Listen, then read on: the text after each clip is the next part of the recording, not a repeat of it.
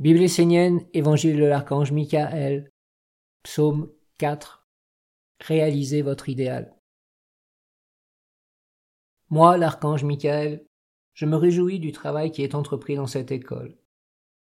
Dans le monde des anges, il y a la fête, des chants et des mélodies, il y a la joie. Car ce qui est ouvert en ce moment par votre travail, c'est le monde de la mer, de la terre, et cela a permis l'ouverture du monde des anges jusqu'au monde des archanges et tous ces mondes sont dans l'union et dans la fête.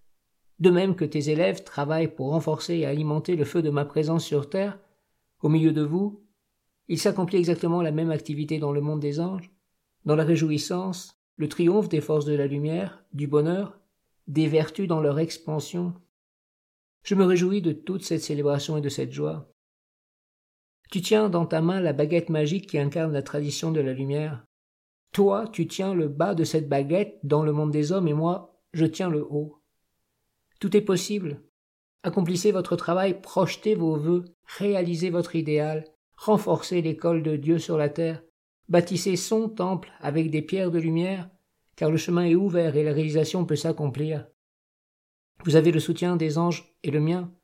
En dehors du service du feu, profitez de ce moment d'exception pour travailler sur vous, mettre de nouveaux schémas dans vos vies, de nouvelles graines, envelopper vos corps de nouvelles couleurs. Cette baguette ne sera pas toujours aussi puissamment activée, alors, homme, saisis l'opportunité. C'est la seule fois que je te le dirai jusqu'à la fermeture du cône de lumière. Psaume 5 Loi fondamentale pour communiquer avec le divin. Ce qui descend du monde divin vers les hommes à travers le monde spirituel, est une énergie subtile qui se densifie. L'énergie qui sort de l'homme en direction du monde divin, à travers le monde spirituel, est une densification qui s'affine et se subtilise en atteignant les objectifs de l'homme. L'homme pense et croit que s'il aspire à communiquer avec un être divin, son énergie va se diriger directement sur cet être sur lequel il se concentre. Il pense également que si une intelligence divine se concentre sur un homme, son énergie va directement atteindre l'homme. Ceci n'est pas possible, car il existe de nombreuses sphères dans le monde de l'homme, en lui et autour de lui, que l'homme doit d'abord traverser pour atteindre le monde spirituel ou le monde divin. Dans chacune de ces sphères, il est obligé d'adapter son énergie. Tel que l'homme est constitué actuellement, de la façon dont il utilise sa pensée et sa vision intérieure, il ne lui est vraiment pas possible d'atteindre son but de communiquer avec des entités du monde spirituel ou du monde divin. Seul celui qui travaille sur lui, qui cultive certaines vertus, peut atteindre ce but. Lorsque les vertus sont pures, conscientes, ennoblies par le travail de l'homme sur lui-même, elles peuvent canaliser l'énergie, traverser toutes les sphères du monde de l'homme et atteindre l'objectif. Ceux qui pensent communiquer avec le monde divin sans suivre le chemin des vertus sont en réalité en contact avec le monde de l'homme dans ce qu'il y a de plus beau et subtil comme rêve et idéal. Mais cela demeure une illusion, un mensonge. C'est comme parler à son reflet dans un miroir. Si tu veux t'unir au monde divin et parler avec un ange, il faut poser ta communication sur une vertu qui est vivante en toi.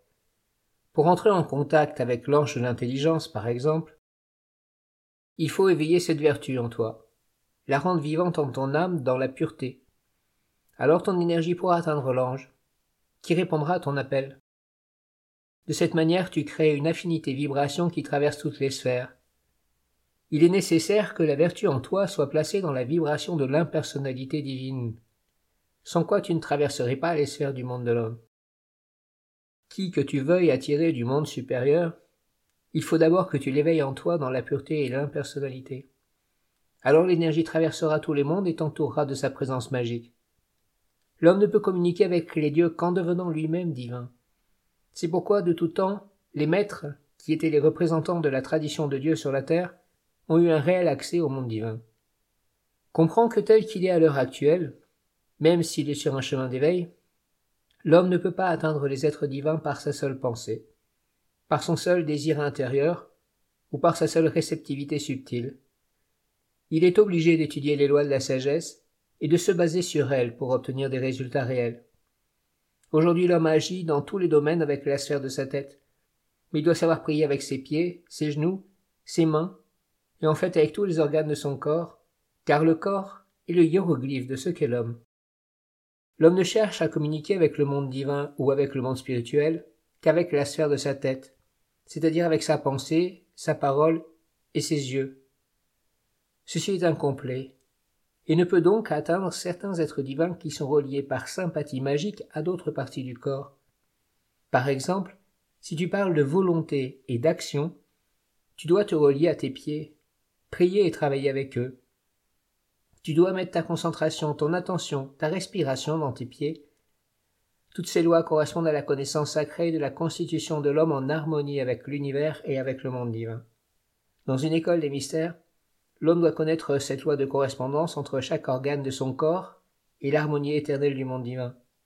Ensuite, il doit apprendre à agir avec toutes les parties de son être pour entrer en résonance avec l'intelligence cosmique, éveiller le monde divin en lui, et accueillir la flamme du Père dans un temple consacré et pur. Psaume 6 Le chemin de la libération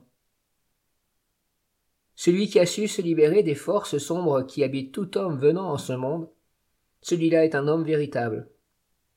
Être libéré de ces forces signifie travailler dans la lumière et aussi faire entrer un ange en soi. L'union avec un ange est le commencement de la rencontre avec le monde divin. L'ange est la lumière d'une conscience qui délivre l'homme de l'obscurité. À votre époque, les hommes ne croient plus qu'ils sont habités par des ombres, et pourtant tout le leur montre. On reconnaît un arbre à ses fruits, mais il ne faut pas non plus se concentrer uniquement sur cet aspect de la vie car c'est en renforçant la perception de ce qui est beau et vrai que l'on fait entrer le soleil en soi. Ceux qui se concentrent sur les forces sombres deviennent souvent tristes et fanatiques. Mais il ne faut pas non plus devenir totalement inconscient, irresponsable et bête. Il faut trouver un juste équilibre. C'est en marchant concrètement vers la lumière que l'on se libère de l'ombre en soi. C'est le chemin de la résurrection et de la liberté. Cette science est le fondement de l'enseignement des Esséniens dont vous êtes les héritiers.